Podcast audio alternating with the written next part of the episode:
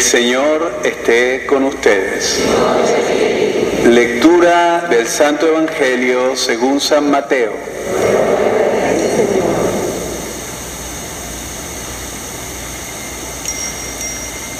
Al enterarse Jesús de que Juan había sido arrestado, se retiró a Galilea y dejando el pueblo de Nazaret, se fue a vivir a Cafarnaún, junto al lago, en territorio de Zabulón y Neftalí, para que así se cumpliera lo que había anunciado el profeta Isaías.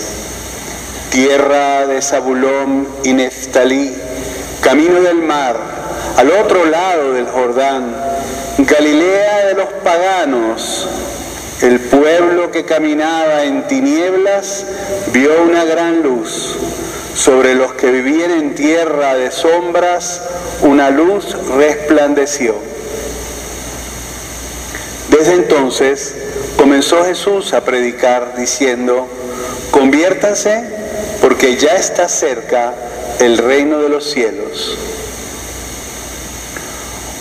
Una vez que Jesús caminaba por la ribera del mar de Galilea, vio a dos hermanos, Simón, llamado después Pedro, y Andrés, los cuales estaban echando las redes al mar, porque eran pescadores. Jesús les dijo, síganme y los haré pescadores de hombres. Ellos inmediatamente dejaron las redes y los siguieron. Pasando más adelante, vio a otros dos hermanos, Santiago y Juan, hijos de Zebedeo, que estaban con su padre en la barca remendando las redes y los llamó también.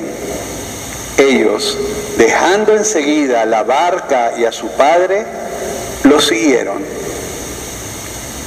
Andaba por toda Galilea enseñando en las sinagogas y proclamando la buena nueva del reino de Dios y curando a la gente de toda enfermedad y dolencia.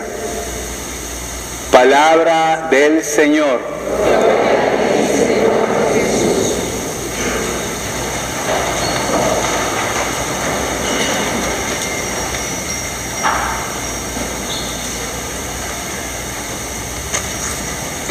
Aquí estamos otra vez. La semana pasada encamado con una enfermedad de la realeza, influenza. Pero resulta ser que la sangre blue no salía por ninguna parte. Bien, alguno de ustedes se preguntará, porque ya alguno me lo hizo saber, ¿por qué un domingo para la palabra de Dios? Porque si todos los domingos celebramos la palabra. La pregunta es capciosa. La pregunta se hace si tienes un interés. Normalmente en la pregunta ya está la respuesta. Pero yo le hago ahorita también una pregunta a esa persona, de liturgista.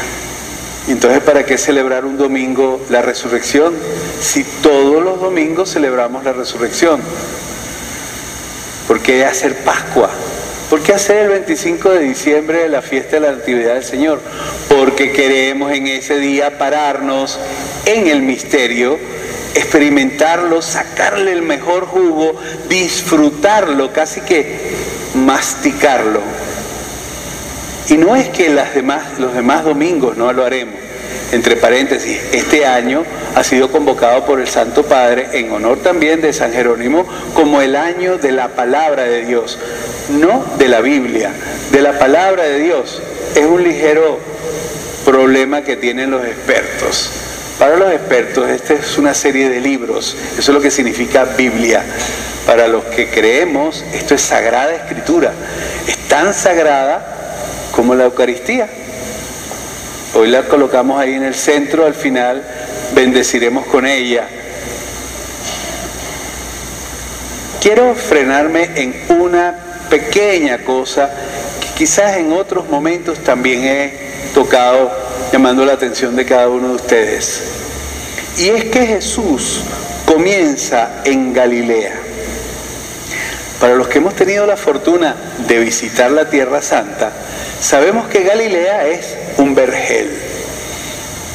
El mar de Galilea es una, un lago bellísimo, tanto que lo llaman mar.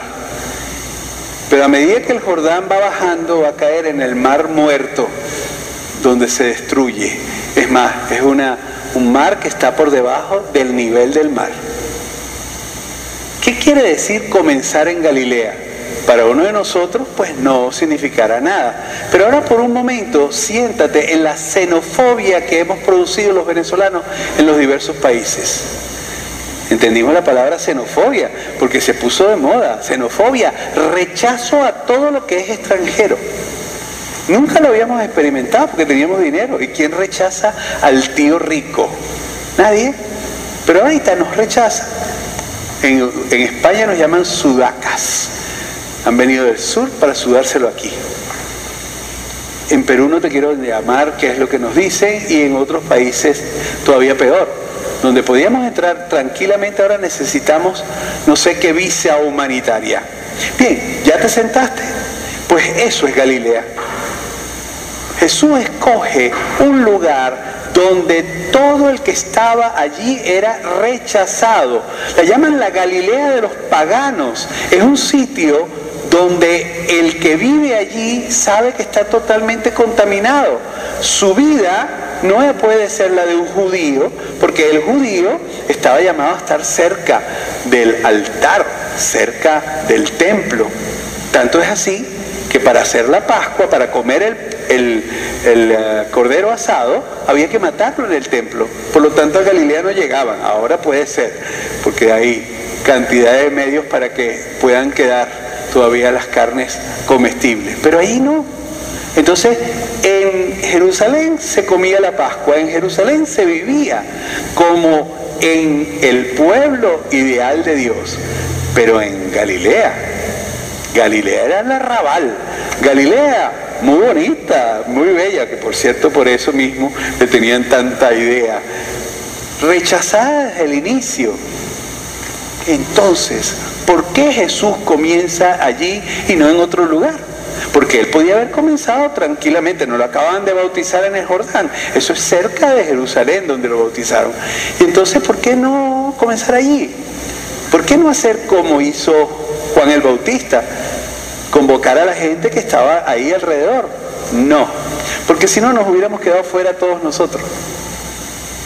Él ama al excluido, ama a aquel que es rechazado, ama al pecador, se junta con prostitutas. O sea, fíjense qué mala fama. Porque si te pones a pensar, ninguno. Todos los que ahora se llaman creadores de imagen le hubiesen dicho a Jesús, pero por favor, te vas a buscar esa gente ignorante que ni siquiera sabrá leer ni escribir, esos peca perdón, pescadores. Te vas a buscar esas personas para que después esos sean los que dirijan la iglesia. Algo te faltó. Bajando del cielo se te fue un tornillo. Y no, Jesucristo lo hizo a propósito. Y lo hace a propósito para que nosotros hagamos lo mismo. Porque si nosotros pretendemos vivir en Jerusalén, nos equivocamos de país. En este momento, bueno, si ustedes van a, a cualquiera de los pequeños pueblitos que componen esta nación, ustedes se van a dar cuenta de que Caracas es el lujo.